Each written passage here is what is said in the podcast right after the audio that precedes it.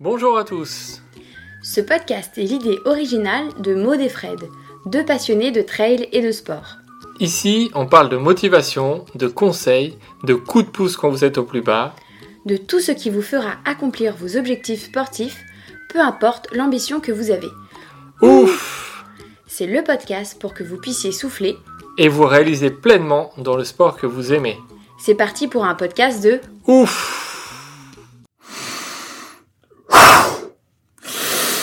Ouf, c'est fou qu'on a retourné. Le fou, c'est l'original, celui qui s'écarte de la raison.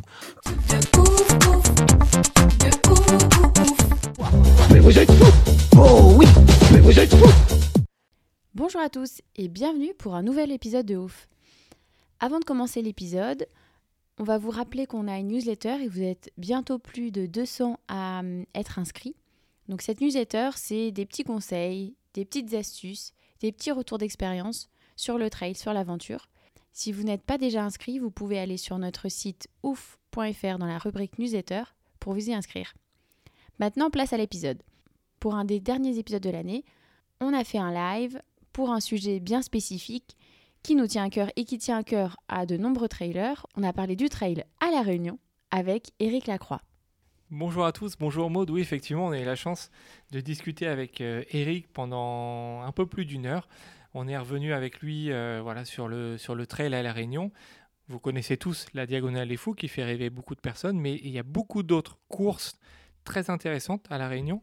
Eric est un spécialiste, il vit à La Réunion euh, depuis euh, 2004. C'est un grand entraîneur de trail aussi. C'était un chercheur très impliqué dans le, trail, dans le sport à La Réunion.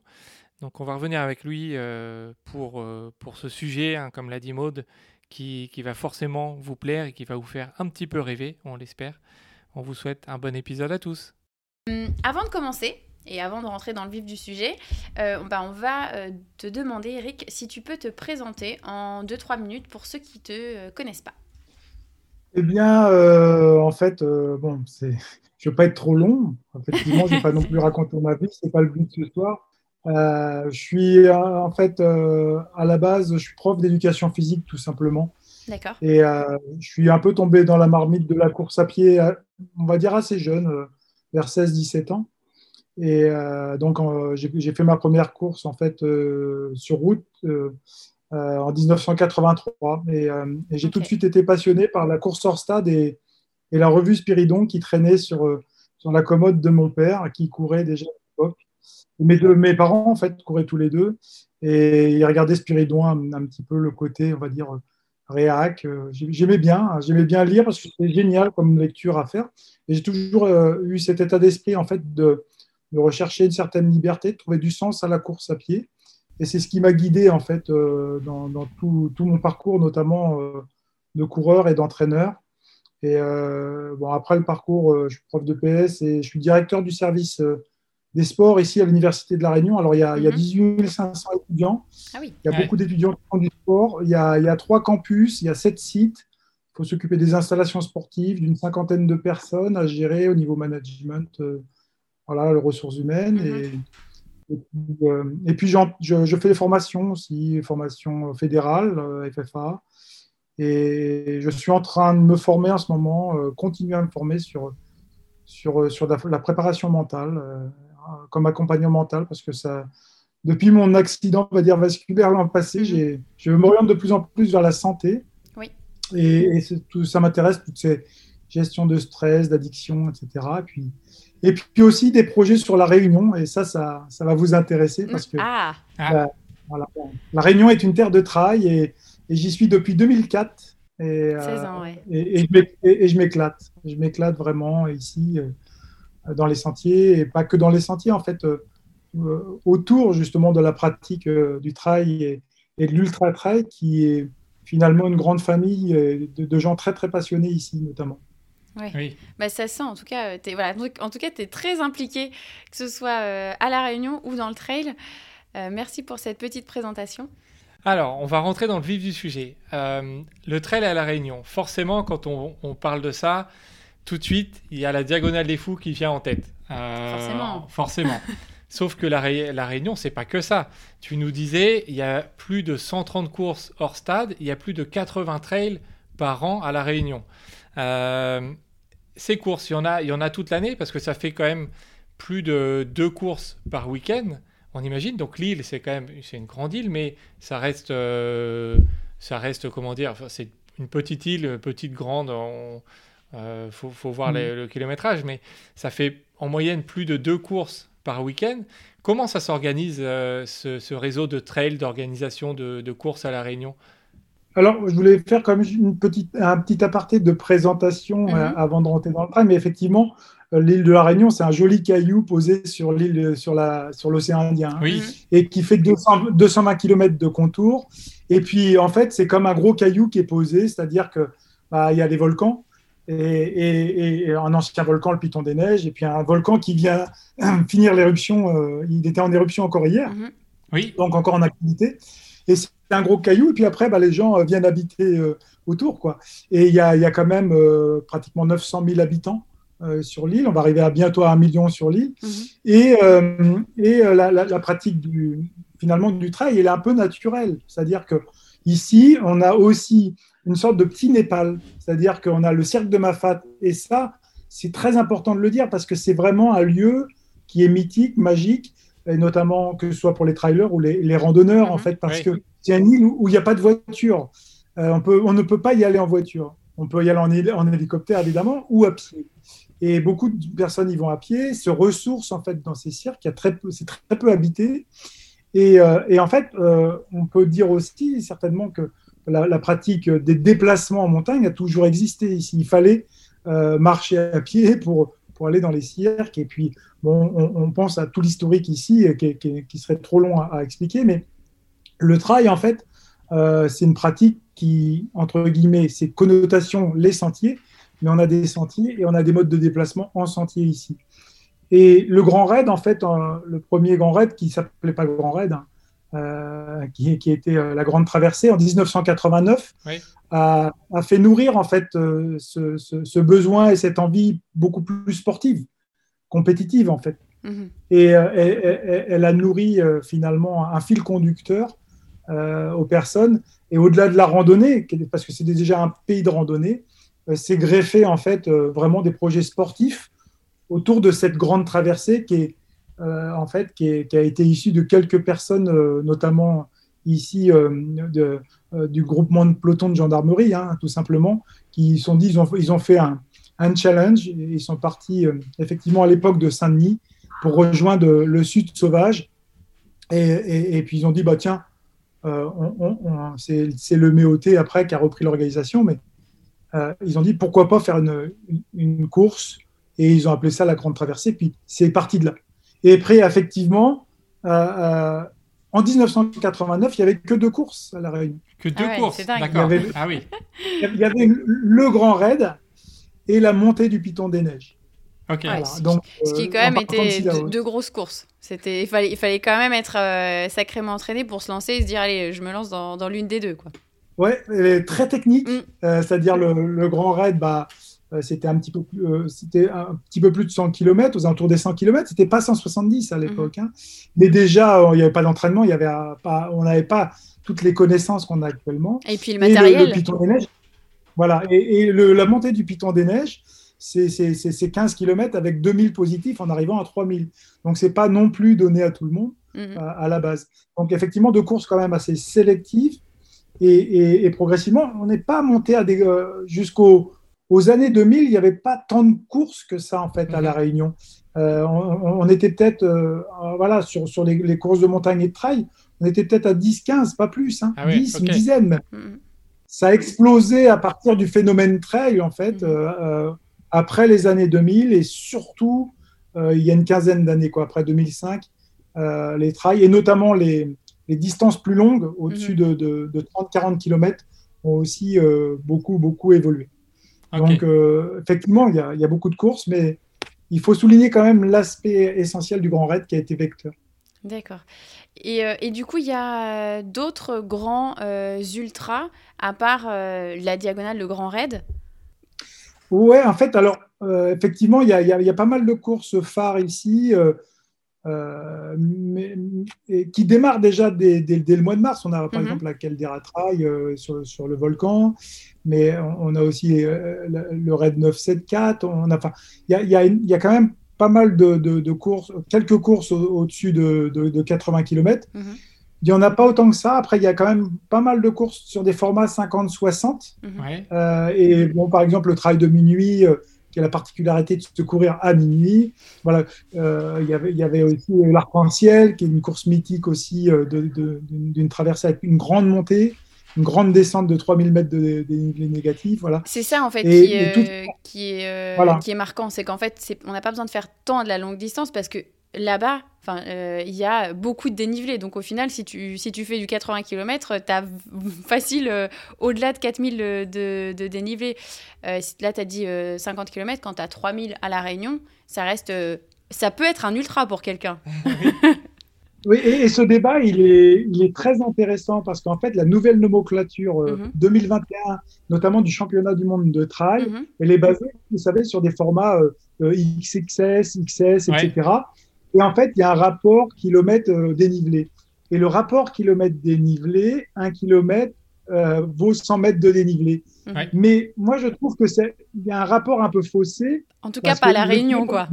Bah, le kilomètre dénivelé à la Réunion, euh, que ce soit en montée ou en descente, euh, sur des sentiers, euh, hein, vous l'avez vécu vous-même. Tout à fait.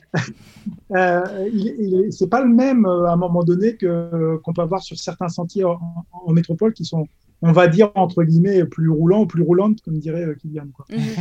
Euh, mais, mais c'est vrai que voilà, ce, ce, ce, rapport de, de, 100 mètres de dénivelé, euh, la configuration du terrain à La Réunion et les conditions météo mhm.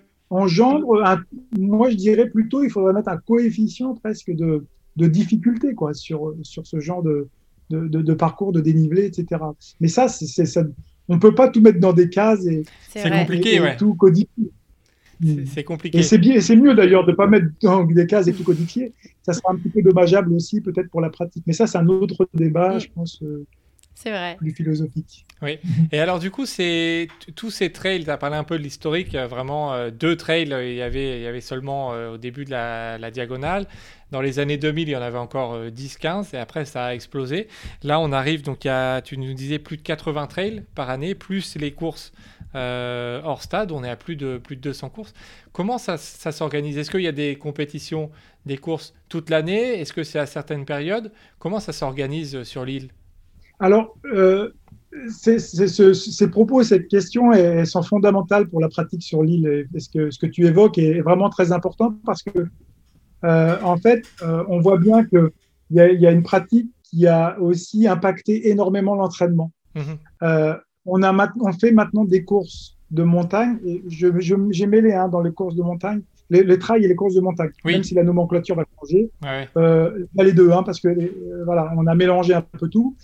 Et, et, en fait, on peut, faire, on peut démarrer une course de montagne ici à partir du, du 15-20 janvier et euh, faire encore une course de montagne euh, euh mi-décembre. Ouais. Donc, on peut courir toute l'année. Euh, et malgré qu'il y ait janvier, février, mars, des conditions euh, cycloniques, quoi. Enfin, novembre, décembre, janvier, février, mars sont des conditions cycloniques et des conditions de, de forte chaleur, humide, avec des conditions particulières. Donc, l'échelonnement en fait de la saison à un moment donné, il y avait une sorte de saturation, euh, on l'a vécu euh, vraiment à partir des années 2010, une grosse, grosse saturation où il y a eu euh, un phénomène où il y a eu énormément de courses pratiquement tous les week-ends et des courses qui arrivaient bah, à partir du mois de janvier, en février, en mars, etc. La Caldera, c'est au mois de mars. la Transdimitile début décembre, qui est une course un peu plus ancienne mais viennent se greffer énormément de courses. Et le problème, euh, je l'évoquais euh, récemment, c'est que euh, on, fait un petit peu du trail quand on va, comme on va au supermarché, quoi. Donc, il faut faire attention à ça. Et, c'est bien, à la limite, de, pouvoir se mettre en projet hein, sur, sur des trails. mais la logique, en fait, de, surconsommation, elle peut être dangereuse ici parce que on a quand même des trails qui sont difficiles, dans des conditions de climat, parce qu'il y a, y a 100 microclimats différents, et les climats, et on pourra en parler si vous voulez, mais les recherches effectuées sur la chaleur en ce moment, avec un réchauffement climatique plus prononcé, on a une sécheresse terrible, il y, y, a quand même des conditions extrêmes faut le mhm. dire. Et, et, bah, les parcours hyper techniques. Donc, euh, on n'en sort pas indemne hein, de. C'est exactement ça. C'est, le, je pense que c'est le, le bon mot que tu as utilisé, on n'en sort pas indemne. Alors, on, on te l'a un peu dit avant, mais euh, Fred et moi, voilà, euh, on, a, on est allé à La Réunion. Fred a fini la Diagonale des Fous. Moi, j'ai tenté de faire le Trail du Bourbon. Je dis bien tenté parce que j'ai arrêté à sans souci. et ça nous a vraiment marqué. Euh, les sentiers, c'était vraiment dur. Euh, nous qui adorons euh, courir en descente, on, se dit en allant à la Réunion, bon, il y a, y a, de la montée, on va, on, va, on va en chier. Mais en descente, on se dit, on va pouvoir courir. Mais pas du tout. C'est pas du tout ça. C'est c'est de la. C'est cassant. Enfin, vraiment. En tout cas, nous, on a un souvenir très marquant et voilà, mémorable. Est-ce que tous les sentiers, pour ceux qui voilà, voudraient faire la diagonale ou même euh, un, autre, un autre trail. Est-ce que tous les sentiers de la Réunion sont cassants et euh, marquants ou est-ce qu'il y a quand même des sentiers qui sont un peu plus euh, accessibles, on pourrait dire, pour des gens qui se diraient ben, Moi, j'ai envie de, partir à la Réunion, pas de faire la diagonale ou pas de faire le Bourbon ou la Mascareigne, mais faire un trail avec quand même une possibilité de, de pas trop, on va dire, pas trop en chier. Enfin, je sais pas si, si on peut dire ça, mais. Alors, ce qui, est, ce, qui est, intéressant, effectivement, et dans, dans, dans, dans ta question, euh, euh, c'est aussi euh, des éléments qui sont à apporter aussi pour les gens qui ne connaissent pas la Réunion. Il ne faut pas leur faire peur, effectivement. Je ne vais pas me faire l'ambassadeur de l'IRT ici, mm-hmm. mais, mais, je crois que la Réunion, et, et j'en parlais encore avec mon collègue Fabrice, pas plus tard qu'hier, il me disait euh, je, prends une photo ici, j'ai l'impression euh, d'être euh, dans le Jura. Ou, enfin, j'ai l'impression il y, a énormément, ou même à l'étranger, au Mexique, là je me retrouve là. On a quand même, je l'ai dit tout à l'heure, pas loin de 100 microclimats différents. Et on a aussi des sols et des, finalement des, textures, on va dire, donc au, niveau géologique, mm-hmm. qui sont aussi très différentes ici. Et on peut se. D'ailleurs, les, gens qui ont fait le Grand Raid, on le voit bien, ils le voient bien. C'est-à-dire que dans Mafat, c'est très. Euh, c'est un univers, on va dire, de, de, pierre, etc. Mhm. Et où il fait très chaud. Et, quand vous allez plus sur, sur Salazie, c'est très vert avec beaucoup de racines et il y a des sentiers qui, ah, il sont a fait aussi froid. Moi, je m'en souviens qu'il faisait froid à Salazie. Hein. Je m'en souviens du matin, ça m'a traumatisé. Je me suis dit comment c'est possible qu'il fasse froid à la Réunion? Enfin, vraiment, euh, on n'a pas cette, euh, cette pensée-là, mais pourtant euh, c'est le cas. On a, on a quand même aussi plus de 1000 km de sentiers, donc. Mm. c'est sur, un, comme je l'évoquais tout à l'heure on a en, en, premier, c'est-à-dire on est sur un petit caillou, il y a quand même 1000, 1000 km de sentiers aux environs, hein, je ne sais pas les chiffres exacts, mais balisés, mhm. et, en fait qui sont entretenus par l'ONF ici, et puis le parc national. Donc c'est quand même un énorme travail à fournir, et il faut savoir que le Grand Raid, par, par exemple, euh, permet euh, tous les ans de, de, d'aménager ou de réouvrir un petit peu plus un sentier, de, de pouvoir les préserver, etc. Parce que il y avait une étude qui avait été faite justement sur le piétinement, mais ça, ça, a très très peu d'impact en fait. Euh, et, le, Grand Raid a très peu d'impact. C'est toute l'année qu'on vient sur les sentiers de façon. Et, si on reste bien dans le sentier, il n'y a pas de problème puisque c'est aménagé, etc. Ce qui est en fait euh, un peu dommageable, c'est les gens qui vont aller hors sentier, quoi qu'on ne peut pas trop en faire ici, et heureusement. Mais euh, c'est quand on reste dans le sentier, il n'y a aucun problème vraiment d'impact. Euh, vraiment d'érosion. L'érosion, elle se fait naturellement et c'est pas forcément la marche qui va ou la, course dans les sentiers qui va, qui va aggraver en fait. Mhm. Euh, et du coup, pour revenir à la, question de mode, euh, est-ce que tu as un trail ou deux en tête qui, sont, qui sont accessibles au niveau des, du terrain, sans que ce soit trop difficile Un trail d'une distance 50-60 km, peut-être pour ceux qui nous écoutent, euh, qui nous regardent, qui disent Moi, j'aimerais bien aller à La Réunion, mais effectivement, euh, comme Maud l'a dit, la diagonale, euh, le, le Bourbon, c'est pas envisageable. Est-ce que tu as, une course en tête qui, qui, est un peu plus accessible avec, avec des beaux paysages, etc. Est-ce qu'il est qu'il y en a ou, ou quelques-uns, hein, pas forcément un en particulier. Hein. Déjà, premièrement, je voudrais pas me faire d'ennemis. Mais c'est ça, en fait. Ah, on se dit, pardon, on se dit il, va, il va dire un nom. Non, non, non, je rigole. Je, je, je, Alors, je rigole. la, la, la zone, la zone. Non, mais en, en fait, ce que je voudrais euh, par- partir sur une autre, euh, une autre, euh, un autre axe. Mhm. C'est, c'est- je vais vous le dire, hein, certaines courses, mais je crois que en fait, le, le problème euh, que, que vous évoquez, que, que vous, euh, que vous évoquez, c'est, la longueur de l'épreuve. En fait, Oui. le trail de Bourbon, c'est, c'est- pratiquement 120 km Mhm. et le Grand Raid, c'est 170. Effectivement, si, si on diminue euh, la distance, la fatigue n'est absolument pas la même. Oui. Il y a le sommeil qui, qui vient pas euh, voilà, se, se greffer, le manque de sommeil est, est beaucoup moins présent parce que ça va être une demi-journée, une journée pour certains, mais euh, le sommeil est, est- est moins impactant en fait sur la fatigue. C'est ça aussi qui, qui va aussi dégrader en fait le, le plaisir qu'on va y trouver dans le sentier. hein. Euh, Mm. C'est- vraiment la longueur justement avec des sentiers qui sont extrêmes. Donc moi je dirais que c'est pas forcément une question de technicité. Je crois que c'est plutôt de choisir plutôt une distance. Ouais, le temps d'effort donc, euh, par rapport au temps d'effort. Voilà, on peut, choisir. euh, Il y, a- des courses qui sont même un peu techniques, on va dire, mais euh, la- l'arc-en-ciel est une très belle course, par exemple, qui est assez technique, mais qui, est, magnifique. Le trail de minuit, euh, courir de nuit, mais par contre, vous ne verrez aucun paysage. Mais par contre, c'est magique. Donc, toutes les courses ont, du. Voilà, la, course du Tang et, et sur le volcan au mois de janvier, la même chose. C'est un début de saison, il fait très chaud, mais là-haut, il fait un peu plus frais. Vous avez énormément de courses, le détour, enfin, et qui, sont magnifiques. Et puis après, des, après-saisons, vous avez la Transdimitile qui fait 32 km au mois de décembre, qui est, aussi une course mythique euh, sur, euh, sur, euh, sur un magnifique village qui est l'entre-deux. Toutes les courses ici ont leur particularité et, voilà, Salazie, par exemple, je sais qu'Élisée Boyer il, il- il organise une course qui est extraordinaire aussi. Et en fait, dès l'instant où vous choisissez votre date, vous pourrez trouver une, C'est exactement ce que j'allais dire. Ouais, j'allais dire en fait, euh, Voilà. on, on part en vacances à la Réunion, peu importe quand, euh, on sait qu'on pourra trouver une course euh, C'est bah, ça. sur l'île. plus ou moins courte. Ouais, c'est ça. Et, euh, et une question euh, sur, sur la partie, euh, comment dire, euh, coureur, la, limite des inscriptions, est-ce que c'est limité par rapport à, à, on va dire, à une diagonale où là, il faut faire euh, tirage au sort, etc. Ou est-ce que c'est beaucoup plus accessible On se dit, on peut s'inscrire euh, la semaine avant, le jour avant ou même euh, un mois avant? Ouais, alors ça, c'est un point aussi important parce qu'on a aussi, on parlait tout à l'heure de, de cet aspect hyper consumériste Mhm. l'explosion du trail à La Réunion. Il y a eu un moment donné où en fait euh, les courses explosaient aussi en termes d'effectifs. Mhm. Et euh, on n'avait pas une, une course presque en dessous de 800 coureurs, euh, même des petites courses. ici. D'accord. Ah oui. c'est énorme. Ouais. Et, ouais, et- et les gens consommaient aussi beaucoup, c'est-à-dire qu'ils s'inscrivaient aussi euh, presque sur tout. Donc, quand vous avez une population qui est de 5-6 000 travailleurs à l'époque, maintenant on en a certainement beaucoup plus, on n'est peut-être pas loin des, des, des 20 000, hein, euh, enfin Ah, c'est 15 énorme. 20 000 peut-être, Mm. euh, mais qui sont pas forcément, euh, qui vont venir euh, occasionnellement, récréatifs, Mhm. euh, les compétiteurs, etc.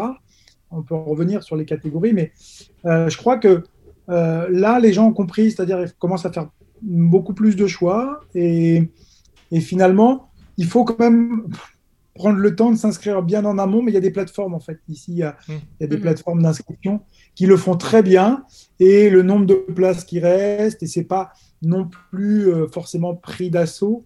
Si vous prenez, on va dire, 15 jours, 3 semaines avant, généralement, vous savez, vous- si vous partez en vacances, vous planifiez pas une semaine Bien avant. C'est ce que j'allais dire. De toute façon, on sait qu'on partir. part avant. ouais. Donc, vous allez aller sur la plateforme et regarder s'il y a des places. Et un mois ou deux mois avant, il y a des places généralement sur beaucoup de courses à La Réunion. À part vraiment les grands, grands, il y a des, des très, très grands rendez-vous. Euh, Je sais que par exemple, le Trail des Anglais, ils sont à 1500 coureurs euh, au mois de février. Mais c'est 25 km, enfin 23 km exactement. Il y a des courses vraiment qui sont très prisées ici. C'est la course de rentrée, on va dire, entre guillemets. Mhm. Mais on, on peut trouver son compte, quoi. Vraiment, euh, on peut trouver son compte euh, ici sans problème. Ok, donc si on, on- on résume un petit peu, il y a, y a, c'est un peu technique partout, mais après il faut jauger par rapport en, en- faut voir en termes Mm. d'effort euh, pour pour rester dans le confort et pour pas, voilà, si on a peur un peu d'aller d'aller loin. Il faut rester plutôt sur les distances un peu plus courtes. L'effort sera moins long, on profitera plus, on sera moins fatigué. Et puis après, on peut profiter euh, pour visiter l'île euh, plus, plus sereinement C'est que- qu'après une diagonale où on peut pas marcher pendant, pendant deux- trois jours. C'est ça. Il y, a des, il y a des parcours, effectivement, euh, on parle de technicité, on va dire entre guillemets un, un petit peu plus accessible, mais il faut pas oublier qu'on est quand même au niveau de l'UNESCO, mhm. un, pays qui est, qui, est, qui, est, ciblé aussi, entre autres, pour les remparts. Donc, ce qu'on appelle les remparts, mhm. enfin, les calderas qui tombent, voilà, c'est aussi toutes les ravines qu'il y a, parce que c'est toute l'érosion. Donc, dès l'instant où il y a énormément d'érosion, avec beaucoup de calderas, etc., il y a énormément de ravines. Et, finalement, on est obligé de monter, de descendre. Et avec l'érosion, euh, c'est vraiment assez technique parce qu'il y a, y a des endroits où il y a des racines, où c'est assez humide. Et puis des parcours où c'est très, euh, très, très minéral. Voilà le mmh. mot, le terme. Le mot minéral, c'est on se retrouve dans un univers de, de pierre et avec une extrême chaleur qui peut monter jusqu'à 32, 35 degrés, quoi, voilà, euh, certains moments de la journée. Et humide. Et, c'est. Voilà. Alors, juste, si je peux me permettre, mm parler de, du climat, parce que ça me semble essentiel pour les gens qui viennent à La Réunion. On, on, allait l'aborder après, mais, mais tu, peux ah, nous en parler. Non, mais non, vas-y, vas-y. Il faut, il faut, il faut, y aller. non, mais parce que comme j'étais là-dessus, ça me semblait essentiel. Tout à fait. C'est que dans, dans, en courant ici, en fait, ce qu'il faut bien comprendre, c'est c'est pas tellement la chaleur en fait ou le froid, c'est les écarts de température qui peuvent être très rapides en fait. En l'espace euh, d'une ou deux heures ou trois heures, vous pouvez perdre 20 ou gagner 20 degrés. Ce qui est énorme. Ce qui est assez rare en fait dans d'autres, euh, on va dire, euh, contrées de trail. Mhm. Là, vous, avez des écarts de température énormes. Et le cerveau, le système nerveux central est très sensible en fait euh, à, ces écarts de température. On l'a oublié. Et en fait, c'est des indicateurs de fatigue euh, périphériques qui vont venir et qui vont venir, qui vont centraliser aussi parce qu'on a des capteurs et euh, vont venir et vont impacter forcément bah, finalement le, le, ressenti de l'effort et donc l'envie et, des fois on peut avoir une grosse fatigue ou des problèmes digestifs parce que l'intestin est le deuxième cerveau. Et il y a des, des problèmes qu'on hein, rencontre, euh, souvent intestinaux, euh, les problèmes. Les gens pensent qu'ils ont mal mangé, etc. Mais il y a ces écarts de température qu'il faut prendre en compte et aussi les, altitudes qui sont en même temps euh, prises très rapidement. Parce qu'on monte très vite. En fait, oui, c'est très pentu. Hmm. Voilà. Donc ça, c'était un, point à souligner. Et le dernier point là-dessus, c'est une, une récente étude qui est très importante et qui vous concerne parce que vous parlez aussi de voyage, de chaleur, mhm, mhm. c'est l'ensoleillement. Euh, là, à l'Université de La Réunion, il y a des, collègues qui se sont penchés sur les UV. Et euh, en fait, ils se sont aperçus que le taux d'UV, enfin, euh, très haut, est aux alentours de 10, pour une mhm. protection de 10 ou 11. Eh bien, figurez-vous qu'à La Réunion, ils peuvent monter entre 15 et 20 ah, ah, oui, le double. Donc, vous on, brûle, on brûle en fait. Hein. C'est-à-dire mhm. que si vous ne vous protégez pas, eh bien, euh, notamment au volcan et sur, à certains endroits, eh bien, euh, votre peau est brûle, donc euh, est, très dangereux en fait. Voilà, bah, après sur des maladies de peau. Mhm. Mais au-delà de ça, c'est que les gens, il faut vraiment se protéger parce que l'indice d'UV peut être le double de ce qu'on peut avoir en métropole. Donc, imaginez euh, l'importance aussi de, bien protéger euh, la peau. Oui, euh, merci. Non, mais, non, mais merci pour cet aparté. Effectivement, c'est important de, le souligner parce que effectivement, nous-mêmes, on l'a vécu. tout à l'heure, je disais à Salazie, j'ai eu très froid et, et, et c'était juste le petit matin et dans la nuit, j'avais super chaud. Je me suis dit, comment c'est possible?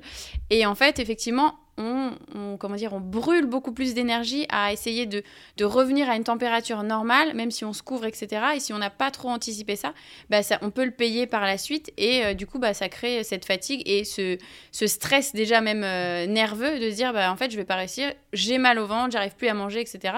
Et donc, du coup, bah, forcément, d'abandonner. Mais c'est vrai qu'on se rend pas compte. En fait, on sait qu'on voyage parce qu'on prend l'avion, il y a euh, entre 8 et 10 heures d'avion. Mais en fait, comme euh, on, parle, on parle français, et ben en fait, on se dit, bah tiens, c'est bon, c'est c'est comme, euh, comme en métropole. Et en fait, non, il y a plein de paramètres à prendre en compte, bah, notamment ce que tu disais, la différence de température et la partie effectivement protection du soleil parce que c'est pas parce qu'on est au soleil qui et surtout quand on fait un trail on reste plus de 10 euh, ou 15 heures, en tout cas sur les longues distances, euh, à cramer au soleil. On se dit, ben non, c'est pas comme si j'étais sur la plage, mais c'est pire parce qu'il y a la transpiration, il y a, il y a tout, enfin, il y a tout, il y a la sueur, etc. Et donc, du coup, ça, ça peut encore plus endommager la peau si on ne se, on ne se protège pas. Et, je compléterai euh, tes propos, effectivement, qui, qui, tu as bien synthétisé. Et le fait par un facteur essentiel, c'est que le corps, c'est l'homéostasie, c'est-à-dire mhm. l'adaptabilité du corps. Vous arrivez euh, généralement de, de, métropole ou d'autres pays et euh, il fait beaucoup plus frais, par exemple au mois d'octobre euh, mhm. en métropole. Et donc, il y a, y, a, y a, une adaptabilité à avoir. Y a quand même, ça fait quand même un choc, il y a un choc thermique en arrivant ici, et notamment dans les sentiers. Donc, l'adaptabilité du corps, c'est une première réaction, c'est-à-dire que est-ce qu'il va s'adapter à cette forte chaleur. Et, ça, ça va provoquer évidemment des conséquences dans l'effort. Mhm. Euh, donc, c'est ça. Moi, je dis que le, Grand Raid, euh, c'est pour ça aussi que c'est vécu comme, une énorme aventure, parce que les gens n'ont pas forcément conscience dans leur entraînement. Ils voient l'aspect, en fait, entraînement physiologique, euh, etc. Mais mhm. moi, j'amènerais des éléments et les faire réfléchir sur les aspects organiques mhm. de, de l'entraînement. C'est-à-dire la façon dont le, corps va réagir finalement à cette fatigue avec, avec ses, ses, hauts, ses bas en fait en température, euh, de l'ensoleillement, de l'altitude différente euh, qu'on prend d'un seul coup. Et, je crois que c'est des facteurs aussi euh, très très importants sur lesquels je suis, enfin, je suis connecté en train de travailler avec, avec deux, personnes ici qui, mm-hmm. qui sont Nicolas Bouscaren et, et Bruno Le Marchand qui, qui travaille, euh, donc Nicolas Bouscarel travaille au CHU et il, il fait sa thèse avec euh, Guillaume Millet sur les ah effets justement de la chaleur. Voilà, donc c'est très très très intéressant et, je pense que euh, c'est même fondamental, je crois qu'à l'avenir, avec le réchauffement climatique, ça sera des sujets vraiment d'études très très importants dans la course à pied à venir. Oui, tout à fait. On, a, on a un commentaire de, de Jean-Paul hein, qu'on connaît. Salut Jean-Paul qui nous dit que par diagonale 2019, il faisait 28 degrés au départ et ils sont arrivés à Netboff, il faisait moins 4. Voilà, juste pour, pour, euh, pour parler de la différence, là, euh, c'est assez flagrant. Euh, on va parler un petit peu de la diagonale. c'est ce qui est connu à La Réunion. C'est quoi la, la, diagonale pour, pour l'île Qu'est-ce que ça représente? On imagine c'est le c'est une c'est le Graal, non pour c'est comment? Qu'est-ce que ça représente pour l'île euh, ça, représente euh, une énorme symbolique, en fait. Euh, au-delà de la symbolique, c'est, je crois que on n'a pas pris encore la mesure suffisante. je crois que les, organisateurs, quand même, essayent de la prendre la mesure, mais c'est pour ça que aussi parfois elle est critiquée. C'est qu'elle elle représente en fait le vrai, je dis le vrai, c'est c'est euh, assez, assez euh, particulier, c'est pas un pléonasme ni quoi que ce soit, mais le, vrai développement durable. Euh, pourquoi? Parce que le développement durable, ça a été un courant de pensée à un moment donné où, mhm. effectivement, il y a trois gros piliers hein, l'environnement, l'économie et le sociétal. mais à La Réunion, c'est tout à fait ça. C'est le grand raid de La Réunion, c'est du développement durable en, en, barre. Mhm. C'est-à-dire que vraiment, il y a, un environnement, on vient d'en parler, extraordinaire, avec des sentiers à parcourir, etc., et des, lieux euh, plus ou moins habités, euh, avec un petit Népal au milieu, avec Mafat, qui est un cirque extraordinaire. Et, aussi, on a, on a affaire à des gens, euh, voilà, de, avec une population, on va dire, hybride, et enfin, vraiment avec plein, plein, plein de nationalités, enfin, pas des nationalités, mais des, races différentes et, et, qui vivent ensemble en fait sur l'île et c'est extraordinaire avec des, métissages magnifiques et puis en même temps aussi, euh, euh, on va dire le, côté économique, quoi. C'est-à-dire que ça fait vivre l'île euh, d'un point de vue touristique, ça fait venir des gens et, ça fait découvrir l'île pour le, côté finalement randonnée. et, les gens, et beaucoup de gens reviennent en fait, pas forcément sur le Grand Raid. Donc c'est des éléments qui sont, à mon avis, euh, fondamentaux et donc il faut prendre la mesure euh, voilà, nécessaire. Et au-delà de l'aspect sportif, je crois que les, Réunionnais sont, sont, plus que fiers de cet événement parce qu'ils ont, été un peu les précurseurs de l'Ultra. Mm. Euh, L'UTMB, lui, est né en 2003. Le Grand Raid est, né en 1989. Quoi, et, et il y a eu énormément d'épreuves bien avant 2003, bien avant le phénomène du trail.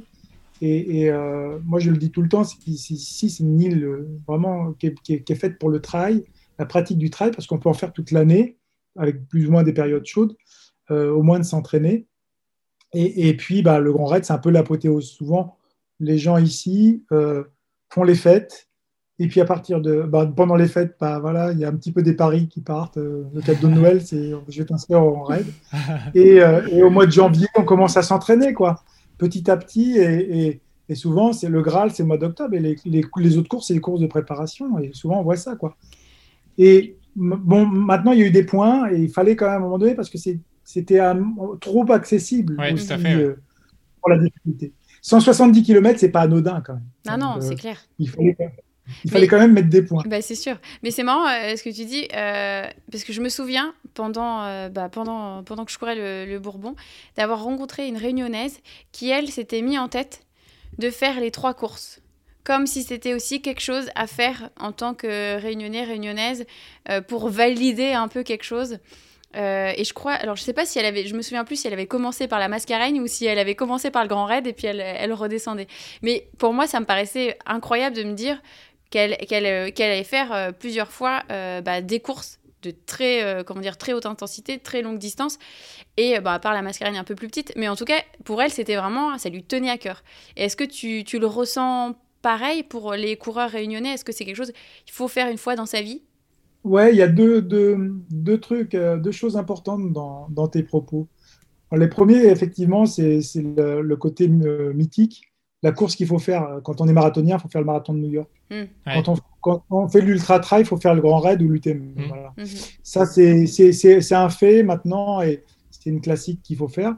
on ne se rend pas forcément compte euh, de la difficulté. Je pense qu'il faut quand même que ça arrête parce que quelque chose d'extrême, de, même si c'est de l'extrême de masse, il faut dire aux gens quand même que le grand raid, c'est de l'extrême. Et, quand ils s'alignent sur une course comme le grand raid, ou voir le travail de Bourbon, même la mascarine pour certains, c'est de l'extrême et il faut être préparé. Il faut être préparé et ça, voilà, on ne fait pas un claquement de doigts et on, va faire le grand raid. Quand même on dit c'est une aventure humaine, une aventure entre les gens, etc. On se retrouve quand même euh, en grosse galère. Tout à fait. Si euh, on n'a pas un minimum euh, préparé ça. Donc, il y, a ce côté mythique et d'un autre côté, il faut que ça reste un petit peu des fois un peu d'inaccessible. Ça me paraît évident, mais sans que ce soit non plus démentiel pour la santé. Donc il y, y, a ce compromis, c'est-à-dire que les gens, grâce à Grand Raid, se mettent dans un processus de santé en fait toute l'année. Mhm. Mhm. Mais ils se mettent en danger en fait. Euh, ils prennent, le danger c'est peut-être un peu gros. Ils, prennent un risque en fait de, sur leur santé quand ils vont, ils vont courir le jour même. Euh, mhm. parce qu'ils vont au-delà de leurs limites, ils vont dans une zone de, ils vont au-delà de leur zone de confort et voilà. Mais donc il y a un gros paradoxe là-dessus.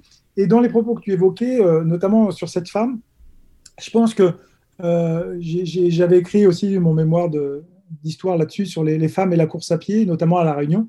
Et, le combat euh, des femmes a été euh, très symbolique ici aussi, parce mhm. que Danielle Seri a été une la première à courir le, Grand Raid et à afficher ça pour les femmes et de dire voilà, c'est pas qu'une pratique masculine, c'est pas qu'une pratique virile. Mhm. Et, et, ça, c'est quand même dans les années 90, ça, hein, donc mhm. début des années 90. Donc ça date. Et donc, quelque part, euh, c'est vrai qu'il y, y, a aussi cette, cette, on va dire, pas mixité, je dirais inclusion. Euh, et on ne parle pas de, forcément de, de, genre. Finalement, il y a vraiment une inclusion homme-femme.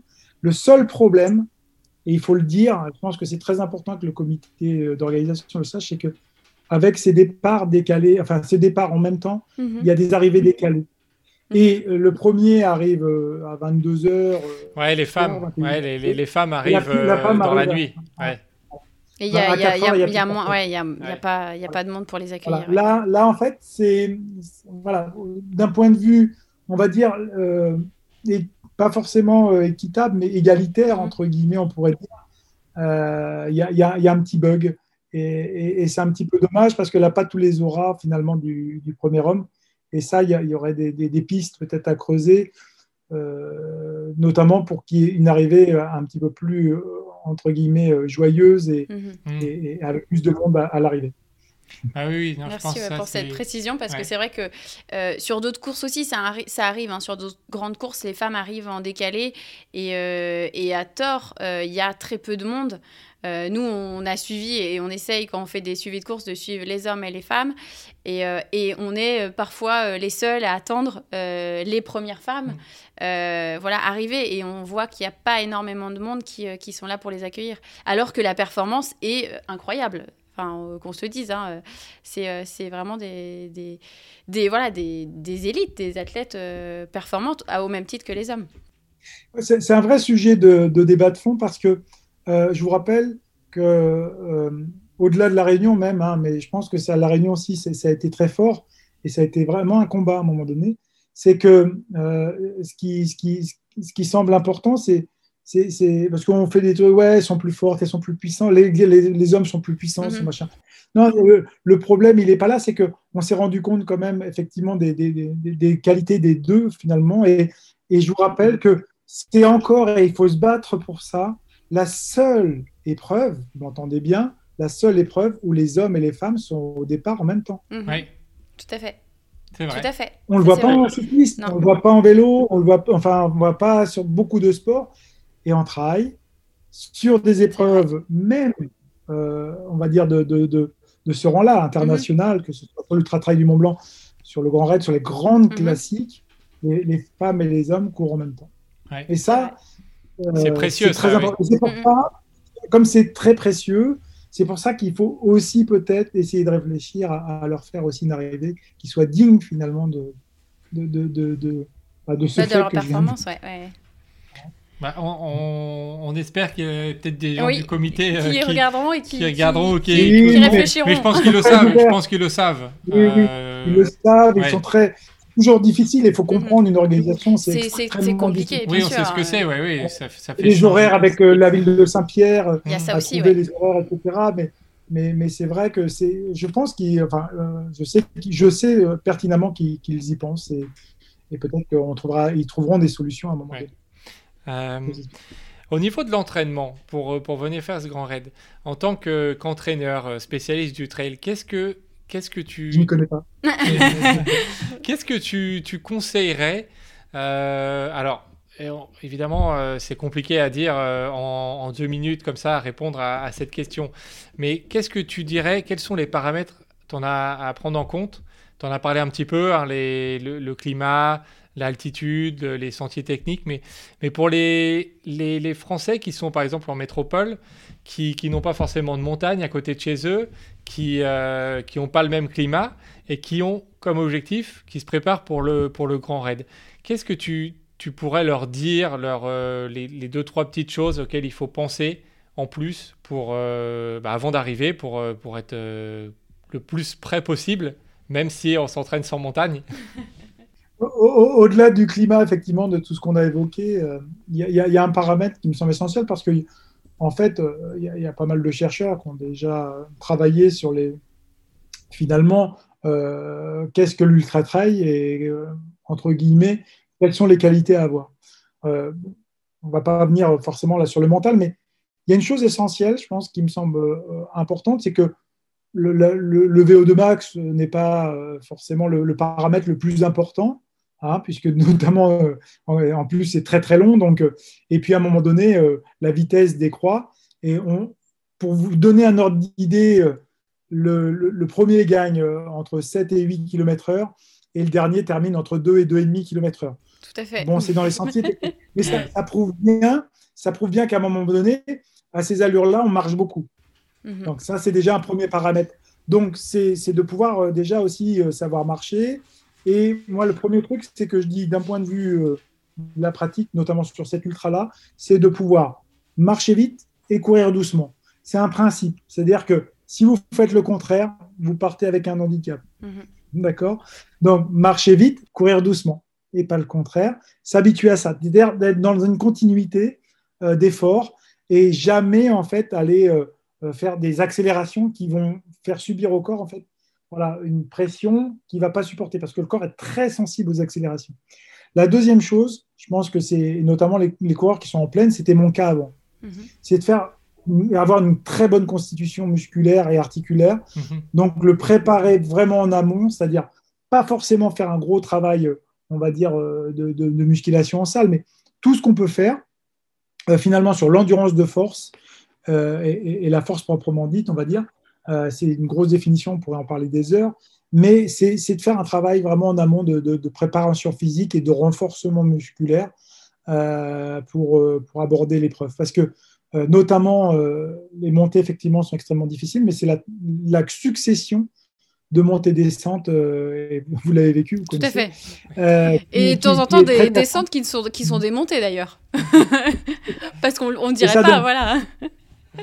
et ça, donc la, préparation physique, renforcement musculaire dans, les escaliers, par exemple, des choses comme ça, euh, la, du, PPG en côte, des choses qui, en fait, vont bien au-delà finalement d'une préparation classique, avec, à un moment donné, il faut qu'il y ait de la fatigue. Euh, excentrique prolongée. Et donc, euh, si dans l'année aussi, on peut aller faire une course où il y a beaucoup de descentes, faut pas se gêner, il faut au moins faire au moins à un moment donné de la, beaucoup de descentes. J'avais une anecdote juste pour vous dire, j'avais des amis qui habitaient Chartres euh, qui me disaient oui, on veut faire les courses du Grand Raid. à l'époque, c'était Smired des Grands Raids. Mm-hmm. Et en fait, je dis ok, ok, préparez-vous. Ouais, mais je leur dis faites du renforcement musculaire. Ouais, ça va. Nous, on fait du marathon. De toute façon, on fait un peu sur le gazon. On, fait du marathon. On arrive. À... ils sont arrivés ici, la première descente euh, terminée. Euh, ah abandon, euh, voilà, abandon au volcan et, pour un et, à, 20 km après pour, pour l'autre. Quoi. Donc, il n'y a pas de secret. C'est-à-dire qu'à un moment donné, dans la préparation, il va falloir de toute façon accepter un degré de douleur musculaire. C'est ça que je veux dire, euh, qui est important. Nous, on a, euh, on a une, petite, euh, une petite séance d'entraînement qu'on aime bien. c'est génial. c'est si on n'habite pas trop en montagne, si vous avez l'occasion d'aller un week-end en montagne, par exemple, c'est ce qui est possible de faire.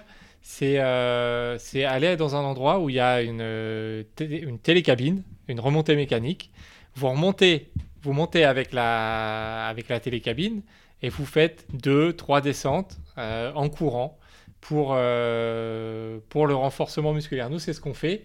Alors, évidemment, ça, faut le faire, mais il faut déjà être prêt pour aller faire ah ça. Il ne faut pas, faut pas, aller faut pas du jour au lendemain, euh, parce que sinon, c'est la même chose, on termine pas et puis on mm. termine blessé. Il faut, il, faut, il faut aller être déjà, déjà prêt pour ça. Mais on trouve que ça, c'est un entraînement qu'on a testé plusieurs fois et, et on sait que ça sert, ça sert du coup toute la saison parce que euh, on, a, on, a, euh, on a ce travail excentrique qui a été fait à l'extrême, hein, euh, mais qui, qui est un bon entraînement. je dirais que il y, y, a une pièce de puzzle et c'est des petites pièces de puzzle, mhm. mais le, gros tableau, en fait, effectivement, il y a, y a un, quelque chose à signaler, c'est que quand même l'épreuve d'ultra, et notamment à La Réunion, c'est un degré de fatigue extrême. Mhm. Euh, et la fatigue, euh, à un moment donné, euh, elle peut se travailler, mais il y aura à un moment donné, il y a, il y a, il y a une fatigue mentale. Mhm. et, et, en fait, moi, je l'explique simplement, c'est-à-dire que le premier tiers, en fait, vous avez de la fatigue musculaire et articulaire. D'accord Tous les signaux vont arriver au niveau du, du, système nerveux central et vous dire, bon, ok, ça commence un peu à fatiguer le deuxième tiers, après, c'est souvent une fatigue centrale. C'est-à-dire que tous les signaux arrivent, le cerveau, avec euh, tout ce qu'on a eu, température, etc., et généralement, on voit que les fréquences cardiaques baissent, c'est-à-dire que le cerveau décide de déconnecter le, cœur pour le protéger. Il va en fait se protéger. Donc, euh, votre cerveau va déconnecter énormément de choses pour protéger le corps.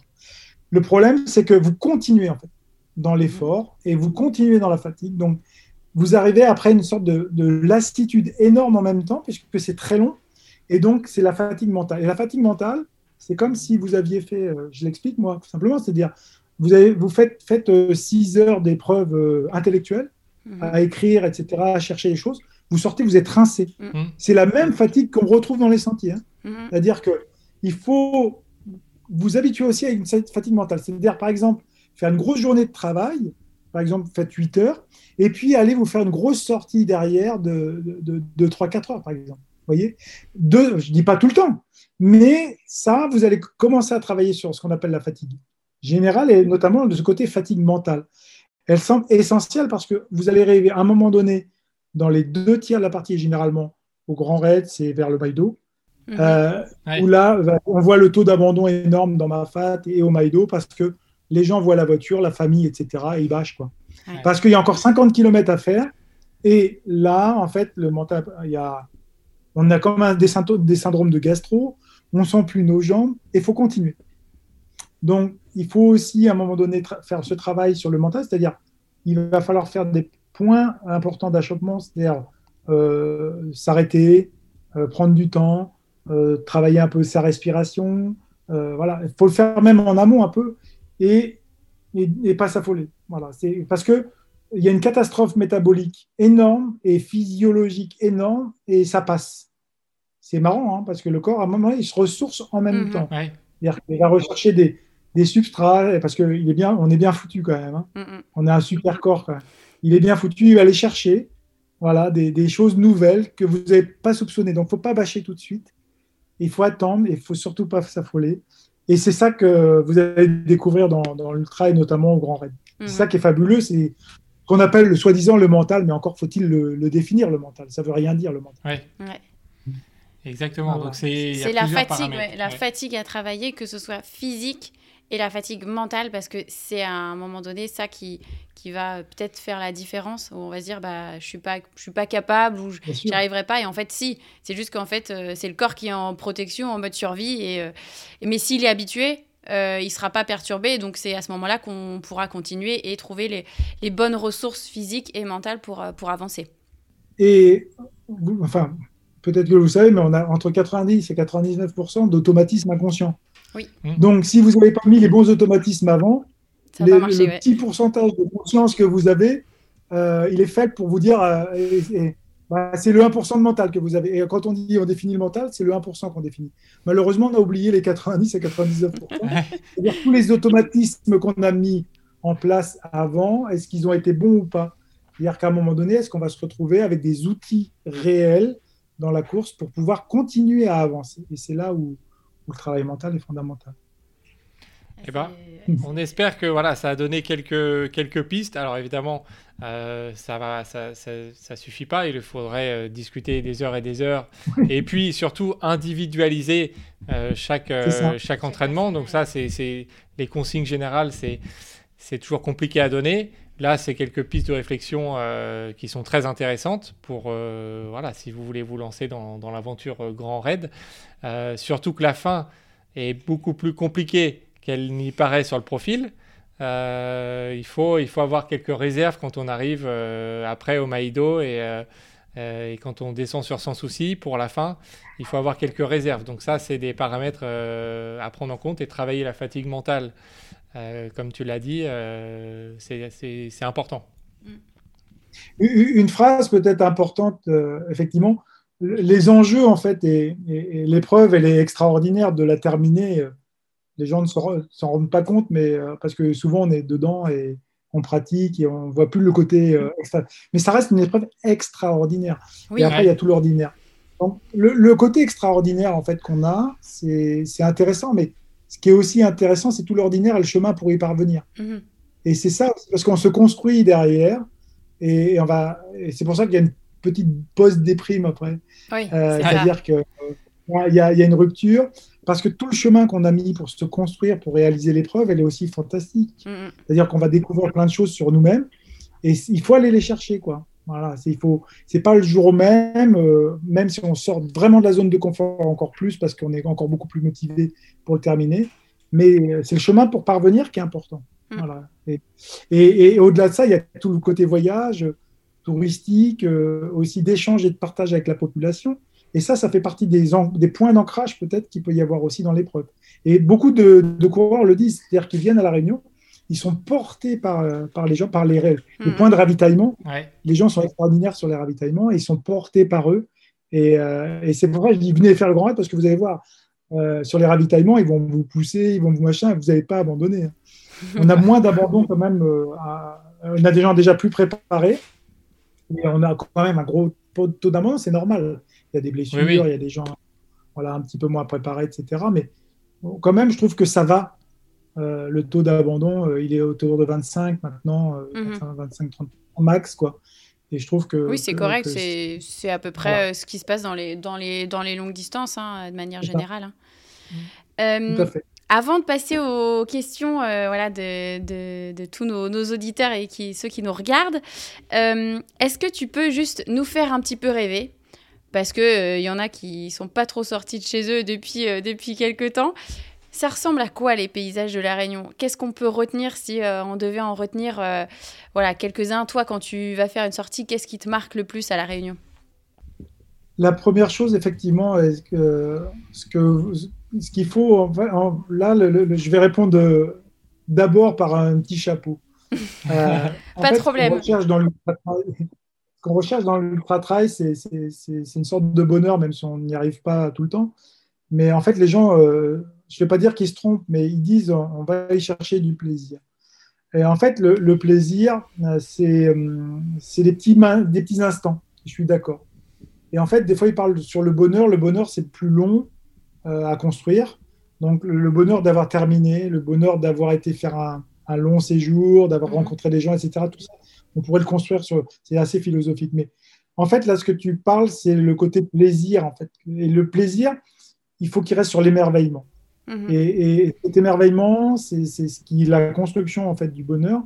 Et moi, l'émerveillement, je l'ai quand euh, finalement, c'est j'arrive euh, en haut du Maïdo, notamment, et que je vois euh, ce piton des neiges avec une luminosité extraordinaire, mhm. c'est-à-dire un ciel mais bleu transperçant. Je vois des coins de mer un petit peu. je vois Salazie tout vert mhm. et un coin de mer, je devine finalement sur, sur sur le côté euh, nord de l'île. Et puis, euh, et puis ce gouffre-là, avec, euh, qui s'enfonce avec 800 mètres de, de dévers, et puis les petits villages que je vois en bas. on, voit l'îlette aux orangers, on voit, on, voit voilà, tous ces petits villages habités de, de Mafat. Et là, on se prend une grande claque dans la gueule. Mais ceux, ceux, qui sont sur l'émerveillement, ils se prennent une grande claque dans la gueule. Et, moi, je dis, bah voilà, quand vous allez, euh, malheureusement, le Maïdo a un peu brûlé, et c'est pour ça qu'on était très affectés. Mhm. Mais quand vous êtes au-dessus, finalement, du, Maïdo, il bah, faut, faut, vous arrêter et puis mhm. faire un petit moment de méditation, quoi. Respirer, regarder. Et, là, euh, le temps s'arrête. Mhm. Le temps s'arrête. Voilà, c'est très important. Bah, ça, ça fait. C'est ça le euh, plus important pour moi. Voilà, c'est la carte postale que je vous ai donnée. Et eh ben, franchement, moi j'ai été, je le voyais vraiment, je, je, le voyais, je voyais le, le haut du Maïdo euh, et euh, au loin le ciel bleu et tout. J'y étais, j'y étais. alors, au niveau des questions, on n'a pas énormément de questions. Les gens, il y a beaucoup, il y a eu beaucoup de réactions sur ce qu'on disait. Il y a visiblement des gens qui connaissaient bien la Réunion. il, y a, il y a une petite question.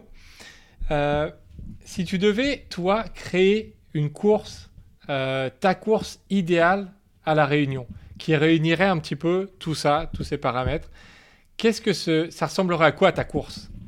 Question difficile. Ah, on t'a hein. t'a jamais posé cette bah, question. En fait, euh, non. Non, mais en fait, euh, je crois que j'en ai assez fait, j'en ai assez organisé. on n'a pas parlé, mais j'étais à Rodrigue organiser des courses. Et...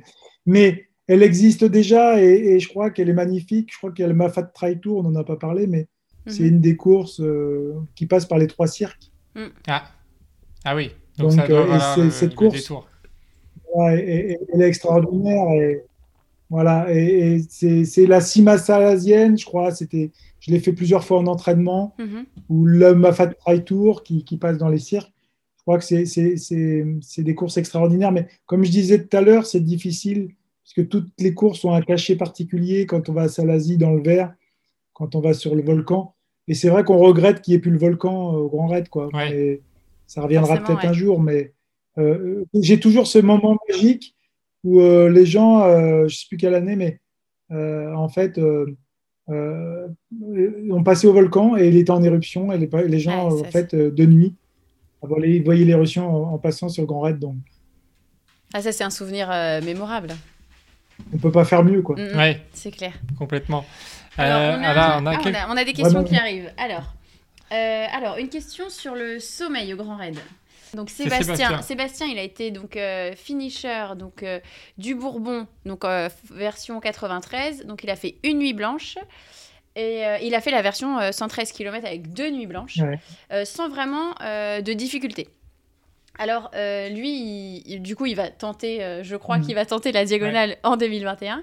Et en fait, euh, il, il demande voilà, comment gérer ce sommeil par rapport au fait qu'il va passer trois nuits dehors pour la diagonale.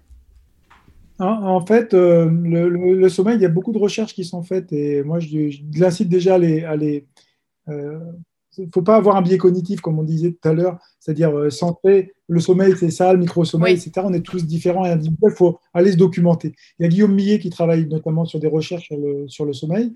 Il faut aller voir euh, finalement les cycles, etc., les comprendre, les micro-cycles de, de sommeil, parce que c'est souvent une heure et demie de cycle, hein, pas, voilà et, et notamment le sommeil paradoxal, tout ça, ça c'est des choses importantes. Donc c'est difficile de l'expliquer en quelques minutes. Mais euh, ce qui est important, c'est que moi à dire, c'est que la fatigue, on parle de fatigue, et la fatigue, elle arrive surtout dans la deuxième partie. Mhm. Donc programmer en fait des plages de sommeil plutôt quand on commence à être fatigué. Pas, on va pas dormir euh, forcément la, la- la première journée, la- euh, voir la- c'est quand en fait on passe une nuit, euh, la première nuit, hein, et c'est la deuxième nuit en fait, c'est là qu'il va peut-être euh, le sommeil va arriver. Et c'est là qu'il faut peut-être programmer. On va peut-être, euh, ça dépend où on est. Donc il y a des gens qui disent dans ma fat, bah, ça peut être à Marla, des coins de sommeil. euh, ça peut être un petit peu plus loin, à Rocheplate par exemple.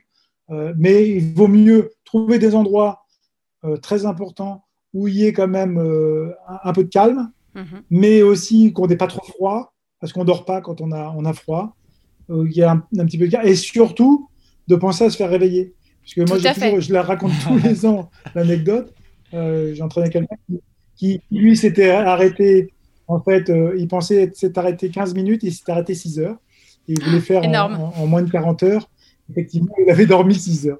Personne ne l'avait réveillé. Ah bah il repart, il repart frais après. hein, euh. Enfin, je- en tout cas, la- sur la diagonale, euh, on a la possibilité, par rapport aux barrières horaires, de dormir un peu. Alors, 6 heures, bon, c'est euh, peut-être un peu beaucoup, mais en tout cas, les tranches, elles, Mm. sont, euh, elles sont quand même possibles à organiser euh, de 1h, 1h30 euh, pendant, pendant les, les 3 jours. Oui, c'est ça. Et il y a quand même plus de temps pour faire le grand raid que l'UTMB. Hein. Oui. Je me rappelle, l'UTMB, je crois que c'est 46 heures et le Grand Raid, c'est 64. Donc, on a un petit peu plus de temps après les, les barrières. Mais c'est sur la deuxième partie, je pense qu'il faut mettre des micro-siestes. Alors, il y a des gens, ça va être 15 minutes, d'autres vont être à, à 20 minutes, et, et quand d'autres vont être à peut-être un petit peu plus, jusqu'à une heure. Mhm. Mais ça, c'est très, très individuel. C'est et personnel. ouais. personnel. Ouais. Et moi, on n'a pas besoin de beaucoup aussi non plus pour se ressourcer. Le, le sommeil profond va être très réparateur. au bout- euh, C'est les navigateurs qui le disent. hein. 15-20 minutes, très profond, ça, on repart boosté. Il faut, il faut lire peut-être des, euh, des, des bouquins aussi sur euh, ceux qui font le vent des globes, parce que euh, comme ils sont Ouais. tout seuls, je pense que eux aussi, ils ont pas mal d'expérience sur, euh, sur la partie euh, voilà, sommeil, gestion du sommeil, et surtout être dormir efficacement, parce que à ce moment-là, on va dire en trail, tu peux t'allonger sur le bord du, du chemin, normalement ton bateau, enfin tu n'auras pas de problème de bateau. Là, vent des globes, quand tu fais ton tour du monde, euh, faut que tu sois euh, au taquet quand même. Mais on commence à être bon hein, dans l'ultra trail. Il y a Guillaume Millet qui a fait des recherches notamment sur le, fleu- euh, la, la théorie de la chasse d'eau. hein. Et, et, et, euh, en fait, c'est le, le- le sommeil, il est important. Pourquoi? C'est que justement, on parlait tout à l'heure de fatigue mentale. Mhm. Et si à un moment donné, on fait pas un break pour le cerveau, euh, il, y a une énorme saturation. C'est que le cerveau il a besoin de se ressourcer. Il faut qu'il y ait un vide à un moment donné. Et, et ce vide, il faut le chercher. Et il faut au moins un minimum 20 minutes. C'est une torture le, le sommeil. Il faut le savoir que c'est une torture, euh, Ouais. comme tout l'eau, l'eau qu'on peut ingurgiter. Mais le sommeil, c'est une torture. Et, et il ne faut pas à un moment donné se torturer, c'est-à-dire qu'il faut dormir quand on commence à vraiment avoir le besoin et d'avoir déjà un peu programmé quand la fatigue arrive. Et, et comme je vous ai dit, trouver le bon coin, la chaleur et se faire réveiller. Ouais. Bah, de, de- de très bons, euh, très Très bons conseils. conseils. Ça rejoint là. Il y avait une question de Gildas aussi qui parlait de, de micro-sieste. Euh, où, est- où était le meilleur endroit dans, dans ma fat pour faire le- la micro-sieste? Tu l'as- en as parlé, peut-être à Rocheplate. Euh, c'est un endroit euh, possible, mais après, ça. Ouais, Marla, il y a Marla, Oui, Mais bah, quand Marla. il fait froid au Maïdo, par exemple, au Maïdo, c'est plus dur. Au Maïdo, c'est plus dur, il Ouais. fait très froid là-haut. Exemple. Euh, on a peut-être une dernière question avant de finir. Alors, ça parle pas Ouais. de, de la Réunion, ça parle de toi. Euh, c'est Julien qui demande est-ce que ta victoire au Merde. marathon du Mont Blanc 2003, est-ce que ça reste l'un de tes meilleurs souvenirs sportifs? Parce que voilà, tu ne l'as pas dit dans ta présentation, mais tu as été aussi un grand coureur, tu es toujours un grand coureur. Tu as remporté le premier marathon du Mont Blanc. Euh, est-ce que ça reste euh, un de tes meilleurs souvenirs? Bah oui, je veux dire oui parce qu'en fait, euh, je l'ai passé en famille déjà. Et, en fait, c'était, c'est comme si ça arrivait et que c'était pas forcément provoqué quoi. Hmm. Ça, ça, coulait de source. Je m'étais préparé pendant huit mois et c'était effectivement le, premier challenge. Et ça a été vraiment le départ du le démarrage du trail en fait. Ouais. parce qu'après, il y a eu l'UTMB qui est né. J'avais rencontré d'ailleurs les Poletti euh, ces épreuves-là. Ils m'ont dit, ah, on va faire long. Bah, moi, il, me dit, il commence à me dire 160 euh, km. Je dis, mais vous êtes complètement taré, quoi, ça ne marchera jamais, tout ça. Je dis, non, mais honnêtement, honnêtement. Et après le marathon, je dis, c'est pas possible effectivement, c'est un super beau souvenir parce qu'il y avait à l'époque euh, Éthiopien, Kenyan, mm. euh, très fort, qui était venu et un petit peu cassé le nez, il faisait un peu la gueule à l'arrivée. Mais, euh, et, effectivement, en même temps, c'était un contexte familial et j'ai trouvé non seulement du bonheur dans la course, du plaisir dans la course et après du bonheur sur l'événement.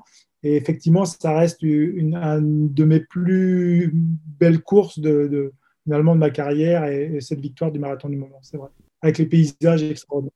Génial. Et bah, du coup, tu as gagné le Mont Blanc et l'année d'après, tu partais à La Réunion pour vivre à La Réunion. tu t'es dit, euh, allez. Mais juste, rien ne se fait au hasard. C'est vrai. Exactement. Tout, est, tout est calculé. Eh bien, euh, merci, merci Eric d'avoir partagé euh, voilà, toutes tes connaissances sur, sur la Réunion, sur le trail, sur, sur l'entraînement. voilà, tout ton, tout, ce que tu connais. En tout cas, nous, ça, ça nous a encore passionné euh, et ça nous a donné peut-être envie d'y retourner parce qu'il faut un temps avant d'y retourner. Hein. Que tu l'as dit, il faut euh, encaisser le, comment dire, le, bah, la fin ou la non-fin, en tout cas pour moi. Mais en tout cas, ça donne vraiment envie d'y retourner, de, de, se relancer euh, voilà, un défi, d'aller voilà, faire la diagonale ou même retourner, aller sur les sentiers de la Réunion parce que voilà, c'est vrai que c'est magnifique. Euh, même pour avoir randonné là-bas, euh, nous, on, est, on, a vraiment envie d'y retourner. Et puis, il n'y a pas que la diagonale, on en a parlé, il y a beaucoup d'autres courses. Donc, vous pouvez aller en, vacances à La Réunion euh, C'est ça. Bah, quand, quand, vous êtes en vacances. Et vous pouvez trouver des trails magnifiques chaque week-end. Donc, donc ça, c'était un paramètre important qu'on voulait aborder aussi. Il n'y a pas que la, la, diagonale à La Réunion. Il y a beaucoup, beaucoup d'autres courses. Donc, euh, donc ça, c'était chouette d'en parler. Donc merci encore, Eric, d'avoir été avec nous. C'était un, vrai plaisir.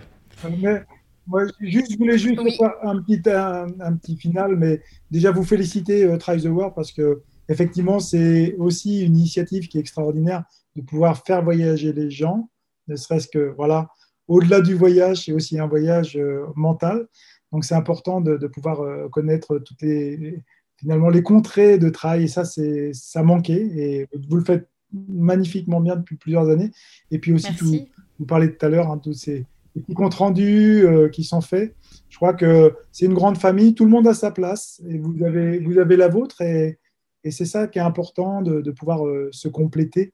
Euh, voilà, au lieu de se comparer, se compléter, mm. échanger et partager. Voilà. Pour moi, c'est des mots importants dans le travail, il va falloir les conserver à l'avenir ça me semble fondamental. Bah merci, euh, merci pour tes mots, Eric. Et puis, bah, quant à vous, on vous retrouve, euh, on vous retrouve euh, bientôt. À bientôt à la réunion. Merci à tous d'avoir écouté cet épisode en live. On espère que ce format vous a plu. En tout cas, n'hésitez pas à nous laisser des petits commentaires et des petites étoiles. Ça nous permet de faire avancer et de faire vivre ce podcast. On vous souhaite à tous des bonnes fêtes de fin d'année et on vous dit à l'année prochaine pour un nouvel épisode.